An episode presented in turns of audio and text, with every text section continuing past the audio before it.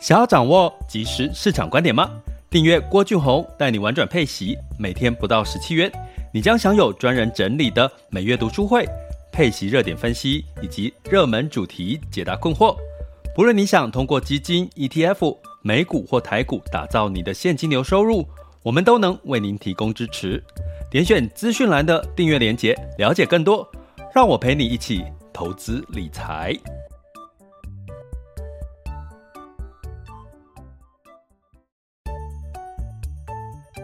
想要掌握即时市场观点吗？订阅郭俊宏带你玩转配息，每天不到十七元，你将享有专人整理的每月读书会、配息热点分析以及热门主题解答困惑。不论你想通过基金、ETF、美股或台股打造你的现金流收入，我们都能为您提供支持。点选资讯栏的订阅链接，了解更多。让我陪你一起投资理财。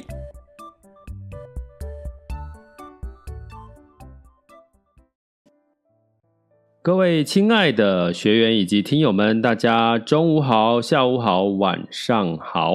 今天是二零二二年的这个六月十日了，对不对？哈，那来到了周五的时间。那这个照惯例，其实周五呢，我慢慢想要调整一下，就是周一到周四都是一些紧张的投资市场的讯息。那周五我想慢慢给各位一些比较。这个放缓、放松的一些，不管是资讯，或者是看法，或者是一些故事，哈。那所以呢，呃，周五的部分，我想开始这个慢，让大家就是有一个节奏，哈。因为我们叫做陪伴式的投资理财，郭俊宏带你玩转配息，哈。那一路走来，其实其实这段时间，今年都比较偏紧张，哈。像今昨天这个美股又大跌，哈。也不能说大跌啦，又跌幅比较深哈。那呃，原因就是我们应该长期听我们 Podcast 的朋友们，好，我们的订阅学员都有都知道，原因就是今天要公布美国五月份的 CPI 数据齁。那我觉得乐观的几率一半一半，为什么？因为这个不管从原物料或者是农产品，其实都在涨价，哈，似乎看不到它慢慢的这个趋稳趋降的一个情况。那所以呢，当然市场我们都有这样的担心，那市场也会有这样子的一个担心跟疑虑。所以呢，呃，我觉得今天晚上这个这个市场是在公布前稍微股市修正。当然是合理的哈。那当然，如果 CPI 是低于预期，就是就是是往下降的，是好的。那可能市场又一个比较的一个反弹。那如果说没有预期中这个物价还是偏高，哎，那可能市场就会担心六月十五号的这个呃通这个升息的一个压力哈。所以其实如果你长期收听我们 Podcast 频道或者是我们订阅学员都知道了哈，所以你就不再应该不就就不再害怕了哈，因为。因为它就是一个单一事件，那接下来总会落幕的嘛，这是一个周期哈。所以呢，我们在今天周五哈，即将两天好好休息，我两天都不打扰大家哈。为什么不做 Podcast？因为呃，基本上就是希望这两天大家回到现实的世界里面，好好的去跟家人，就算你是自己一个人，然后好好的善待自己哦，去吃好的。去去这个呃，去跟朋友聚聚会哈，或者是去买买你犒赏自己的东西，我觉得都是好事哈。因为在现在这个外在环境太多负能量，真的太多负能量，你随便打开电视都是不好的消息，对不对？不要讲说疫情呐，你又听到那些打打杀杀，要不然就是那个什么车祸啦、酒驾啦，吼，到处都有，骂来骂去，吼。所以这些的能量，你不要小看哦。你会觉得这些事情一直听过，诶，左边进右边出，就觉得就算了。我告诉各位，其实从这个心理学啊各方面的层面，你一直听一直听，你虽然没有把它放在心里面，其实你慢慢的在心里面，其实就会产生一个一个。诶，一些一些不好的这些这些，我们从能量的概念呢，它其实是会会会会附着在你身上，所以我们有时候要清理清理这些负能量。那你就会说啊，听起来好玄哦。那清理负能量要怎么清？那那我听起来就是一个一个无形的想法，怎么亲很抽象？其实很简单啊，就像我刚刚为什么提醒大家，周六周日我不打扰大家，大家就是去这个现实的世界。好好的做一些你做了这些事情会开心的事情，好，比如说你出去外面呼吸新鲜的空气，跟家人聚餐很开心，呃，跟这个多年不见的老友聚餐，像我这个这个周六我要跟我的高中同学聚餐哦，你想想看，我们五十岁耶，高中同学耶，高中同学可以联络到现在，我们有总共加我四位的这个高中好朋友哦，一直到现在，然后。什么都能聊，天南地北都能聊。然后我们可以就是窝在一个一个一个饭店里面哦，因为我一个同学他是从呃从国外回来哈，他长期住在国外，然后他回来了，他都会订住饭店，我们就到他们的饭店，那他就要求他要订一天是那个有有那个这个客厅的那种套房式的饭店，然后我们就在里面，呃，就我们就带了这个。这个鸡呃鸡尾酒哈，然后 c a t t a i l 然后或者是啤酒哦红酒，就去去里面，然后就聊一聊，然后我们就笑到笑到那个流眼泪啊，或者是笑到那个翻过来，反正我们就在那个房间里面，也不会打扰到别人哦。所以这就是我礼拜六要做的一件，我觉得是有正能量，然后会让我觉得是。抛开很多的这个呃，这个呃，就回到高中的那种感觉。我相信你们应该也都有高中的朋友，其实高高大学都还有一点点开始世故化，对不对？就是比较社会化。相信在高中或者是国中的同学，那个是最单纯的朋友，所以我们可以聊那个往事，可以聊很多的事情。哈，这个是，所以我对我来讲就是一个正能量的恢复。哈，所以呢，你不要觉得说啊，什么叫消除负能量？然后。搞一些什么模形式什么，不是，你就去做一些让你开心的事情，这个就是正能量，好不好？好，那呃，关于开心的事情呢，其实我最近真的挺开心的齁，因为其实其实我的学员都会，呃，可能有有些比较是害羞的学员，就大家不会在那种群里面去分享他们的感受哈。那陆续都有学员就是在私底下在我们的网校哈是过点 happy to be rich dot com 网校聊天的客服里面跟我联系，然后就跟我说，他觉得他不止从呃学到了市场，学到了逻辑，还学到一些人生的一些道理哈。毕竟我五十几岁了嘛，我可以讲一些我五十几岁前的人生经历，应该是可以的哈。所以呢，基本上呢，呃，我觉得这个陪伴的过程哈，因为我们在。这个我定位我自己，哦，如果我是一个 startup 一个创业的一个一个一个团队的话，我其实叫陪伴式的投资理财教育，哈。那我的网校叫全球华人陪伴式投资理财网校。那你们现在收听的 podcast 频道叫郭俊宏带你玩转配息，哈，其实就是核心价值就在呃配息投资，哈，然后在这个怎么样打造稳健的现金流，提早退休这几个主轴。那这个过程当中，因为我过去。快二十十几年来了哈，快二十年都是在帮这个做一些咨询哦，呃，投资理财的咨询。其实投资理财的咨询，大家会觉得是就是真的就硬邦邦的坐下来做投资理财的咨询吗？其实不然。其实投资理财咨询通常很容易碰触到。我们的这个我们咨询的个案的这个心灵层面哦，为什么？因为我们要聊你为什么想要投资理财，你想要的梦想是什么？你这个梦想是为了自己还是为了谁？每个人的个性，每个人，当你聊深的时候，当他信任你的时候。他会告诉你他为什么要去做这件事情。其实，所以我其实有很多人的故事在我的心里面。哦，那所以呢，有时候他们的故事，我我们周遭学员的故事，都会让我觉得很感动。大家都在为着人生的生活梦想在 fighting。我觉得这个事情是人类生存最有价值的一件事情。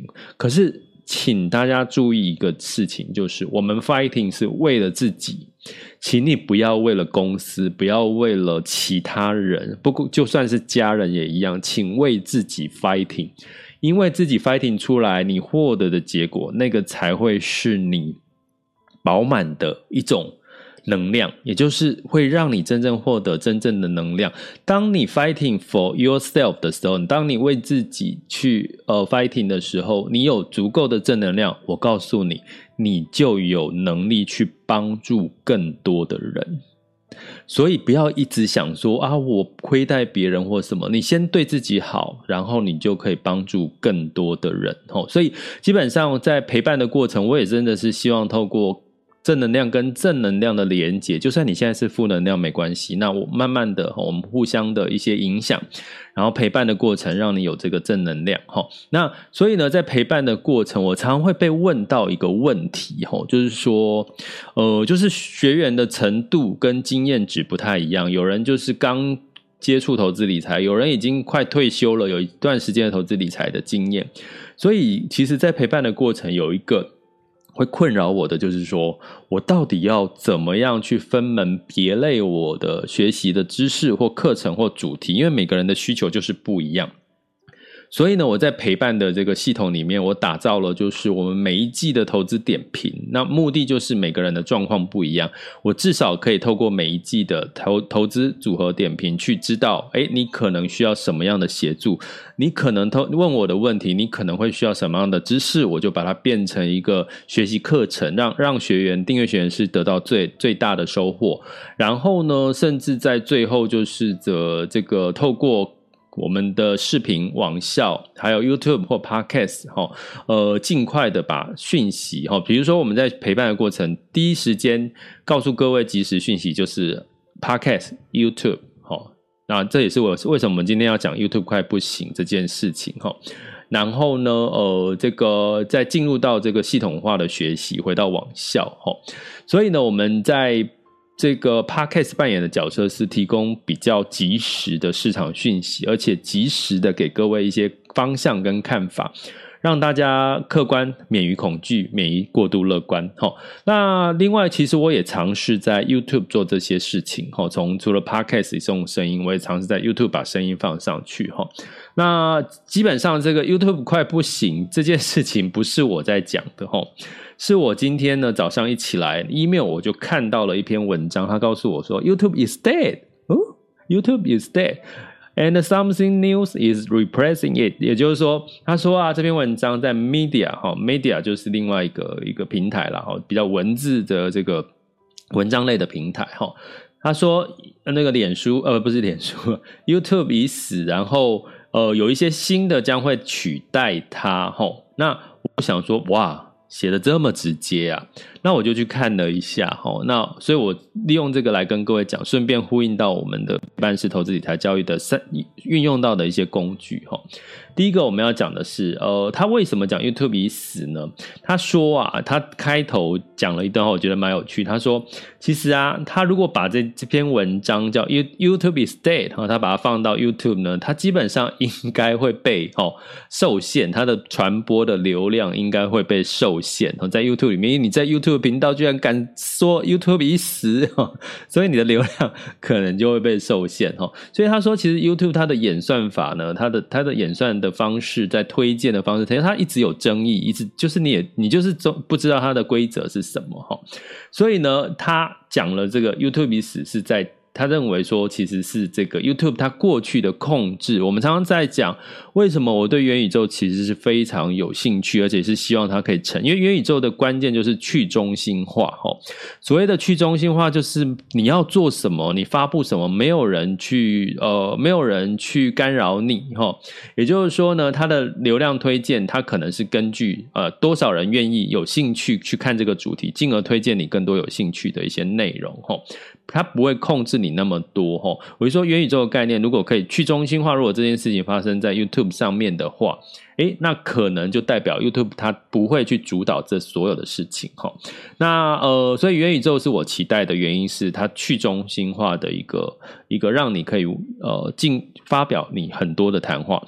那其实我为什么喜欢 Podcast 的另外一个原因，其实也是因为我在 Podcast 里面也可以。讲的很很多很直白的一些想法，我也不用去 care 太多人的想法，我就是觉得对于市场上面，我觉得客观应该要告诉各位，好的不好的都是要让大家去知道。那你能不能判断，这就是你的能力了。你能不能判断这中间对你有利的资讯是什么？有什么对你是不利的，是风险？这就是你的。能力了哈，那如果你觉得这个能力还不足，拜托你要赶快，不要不不用赶快啦，就是轻松的去这个把自己的这个能力 pick up 起来，也就是说，你可以透过学习嘛，好到我们的网校或订阅去学习哈。那他说啊，另外啊，他说 YouTube 已死的原因，另外一个是 YouTube 不是吸引到 younger audience，也就是说，它不是吸引到年轻族群的。第一名的一个一个一个一个 A P P 或者是这个平台哈，那是哪一个？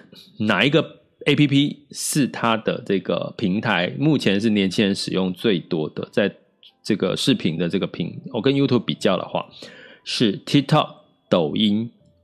TikTok、抖音其实大家应该也听过很多了，可是，在台湾比较不流行 TikTok、抖音。可是，在美国，在因为因为它是其实中国的产物哈，它是这个抖音是中国的产物哈，那基本上呢就是。大陆的中国大陆的字节跳动哦，这个公司的名称叫字节跳动哦，所以它其实是在手机的一个 APP，可以呃一个社交软体，你可以用这个影片哦。可是呢，它的影片呢可以到十几分钟，十分钟以上，从一开始的十五秒到一分钟，一直到十五分钟哦。所以呢，基本上呢，你会从这边看到是大家知道，其实 YouTube。因为我刚刚跟各位讲哈，YouTube 已经慢慢的年轻人越来越不用 YouTube 去看这些影片，都跑到去看抖音了。所以呢，诶，YouTube 跟 Facebook 哈，在 Facebook 它叫 Real 哈，那在 YouTube 叫 Shorts 哈，它的短视频叫 Shorts 哈，那 Shorts 就是短视频，就是其实它就是想要去。呃，跟上或者是 copy，或者是想要在短视频里面也可以站站住脚，因为它已经流失了比较多的这个 younger audience 哦，就是它的年轻的这个这个这个用户哈，所以呢，抖音的这个短视频，我告诉各位，其实我在抖音短 TikTok 也是有呃做了一段时间，好几个月了哈。那它的演算法呢，基本上。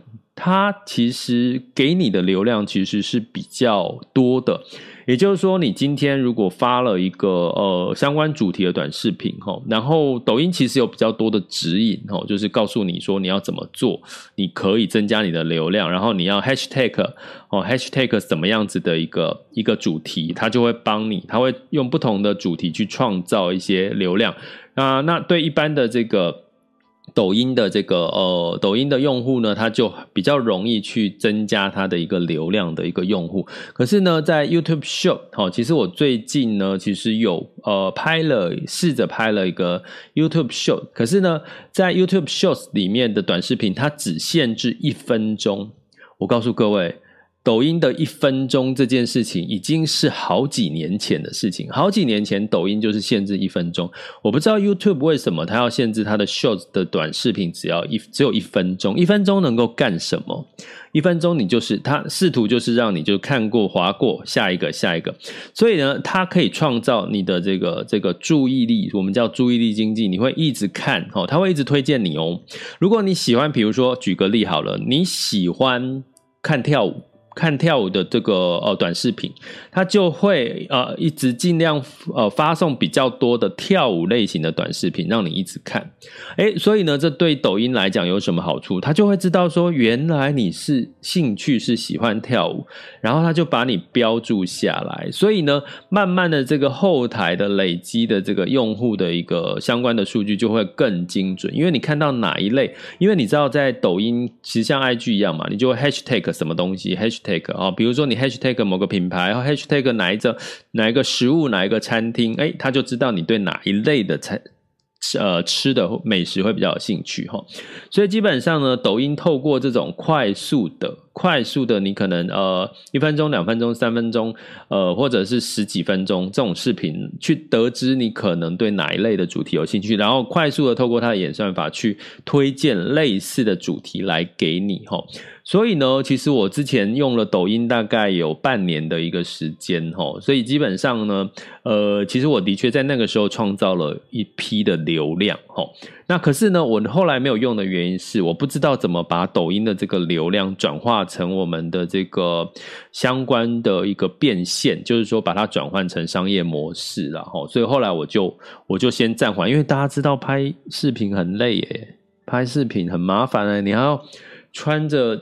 衣服啊，不是说一定要穿衣服，就是穿着那个正装，然后呃，穿穿就是穿一定的形式的衣服嘛，然后你可能要头发啊什么都要弄一下，然后诶，大家知道拍那个短视频啊，你一分钟的短视频。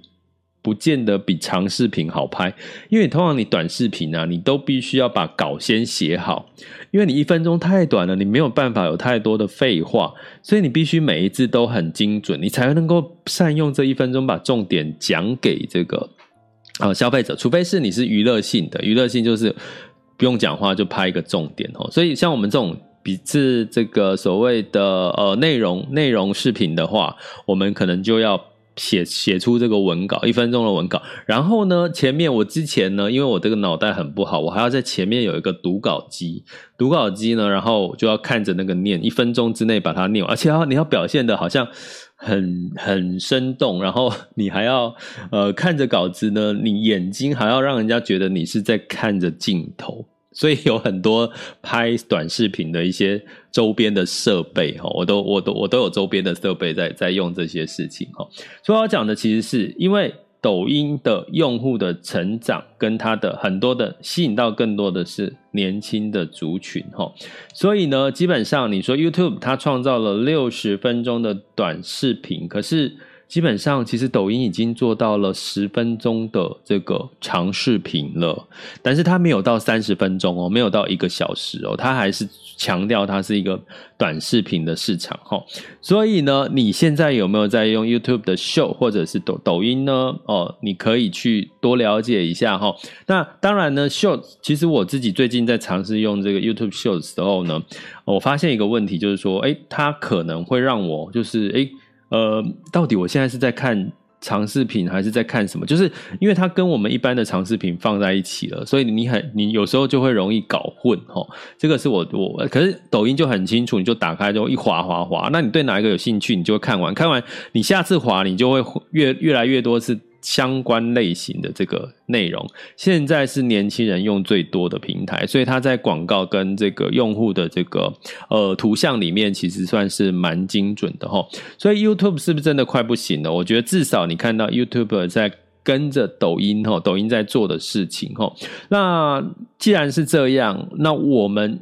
短视频的这个时代，后疫情时代呢，我我我打算的做一件事情来尝试测试这件事情，就是，呃，因为我太多学员或者是这个会有人在这个我们的这个呃脸书或平台留言问我一些比较基本的问题哦。什么叫基本的问题？比如说，诶，什么是定期定额啊？定期定额要要怎么做？然后什么是投资零股？什么什么？就是那些很。比较偏基础 basic 的一些知识，投资的知识，我觉得呢，与其一一的回答，我干脆把它录成一分钟的短视频。所以我接下来要做一个陪伴式的尝试，也就是把这些大家平常会问我的这些相关的一些简单的问题，我用一分钟的时候回答大家。那放在哪里？我就拍成一个 YouTube 的 Shows，。的短视频来让大家，如果你问我问题，我说，哎，你去看一下我们的我的 show 里面。有没有回答到？有回答到你的问题哈，这样我就一方面我就不用一直在回答这些简单的问题。那如果你是基础的学员的话，你就去看我的 show，然后你就可以得到把基基本的知识知识。因为看完一个他就划一个，看完一个划一个，听起来好像一个很好的一个学习短呃短知识哈的一个内容内容视频的一个很好的方式哈。呃，我希望透过这个方式呢来加深。呃，陪伴大家的一个呃，从基础一直到呃实操，一直到最后的这个高阶哈，你们可以哈，就是善用的一些方式哈。所以不管你是订阅我的 Podcast 频道，或者是我的订阅用户哦，或者是呃你是我的这个订阅，当然我我的这个最。重要的、最重要的这个学员就是我们的订阅用户哈。那另外呢，在 Podcast 也是服务我们订阅用户，希望他赶快得到一些我可能没有办法在课程里面马上告诉他们的事情哈。因为时间课程不会是一天每天每天都有。那再加上 Short 这个短视频，告诉你一些基本的知识，哦，让你不要再问这些基本知识，让你可以直接去浏览这些短视频。我相信对我的学员陪伴是这一路以来，从基础慢慢成长，应该会是有一定的帮助。如果你觉得这个方式是好的，麻烦你就帮我吼，就是这个呃，在平台留言给我，告诉我你需要这件事情，好吧？那那让我更知道说我做的这个选择是对的哈。那到底 YouTube 接下来会不会慢慢的市场越来越小，然后它的短视频有没有机会起来呢？还是仍然是 TikTok、抖音是短视频的霸主呢？我觉得我们就拭目以待喽，因为这攸关了什么？Google，Google 的股价也是有这个有关系的，好不好？在后疫情后疫情时代，短视频有没有越来越重要？我觉得这是我们接下来要关注的重点。为什么？因为元宇宙越来越讲去中心化，YouTube 是一个控制权比较大的一个平台，抖音短视频相对来讲可能比较没有这样子的一个一个一个，它比较它的呃这个演算法可能比较发散，哦，比较没有那么集中式的控制，所以我们就来观察一下未来 YouTube 跟这个相关的短视频到底它的发展如何。我相信对我们的投资理财是会有一定的帮助，好吗？这里是郭俊宏带你玩转配息，给你及时操作观点，关注并订阅我，陪你一起投资理财。好的，那接下来进入到二零二二年六月十日周五的全球市场盘势轻松聊。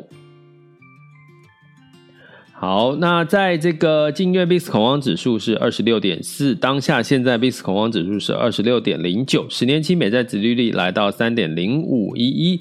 所以呢，整体的恐慌指数仍然是有稍稍的升温了。那关键就是在今天周五要公布的美国的 CPI 五月份 CPI 数据哈，所以持续的关注哈。那在这个还没有公布之前，当然会影响股市的一些呃这个修正嘛哈。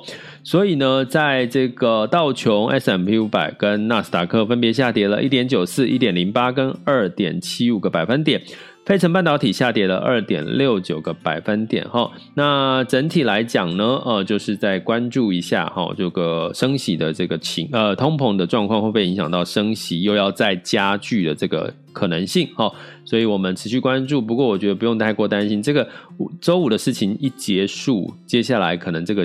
呃，变动的消息可能就过去了哈，那就要回到了市场的基本面。那在欧股的部分，ECB 哈已经跟各位也提过了哦，欧洲央行 ECB 也计划七月开始进入升息的循环哈，来抑制通膨。所以呢，呃，让整体的欧洲市场也稍呃跌了。所以泛欧六百下跌一点三六，德法英分别下跌一点七一、一点四跟一点五四个百分点。好，所以你会发现，哦，现在你会好讨好，你会觉得有点讨厌升息这件事情。明明升息对我们来讲是是好的啊，因为我们的利息存款会增加。为什么现在听到投资人听到升息就很感冒？因为你一升息，股市就这样波动就加大，对不对？哦。好，那雅股的部分哦，成交量仍然呃，台股的部分成交量仍然是缩不到两千亿哦。但是呢，中小型的呃股市呢比较没有受到影响的话，好，那这个呃相对了哈，这个。台湾加权指数短线呢就在一个区间震荡一个情况，那这个恒生跟这个上证指数呢，呃，同样的道理哈，沪深两市成交九千八百亿哈，那也是仍然有一些周四的时候有一些修正，一样跟周五的美联储的这个数呃 CPI 数据哈，美国 CPI 数据有关系。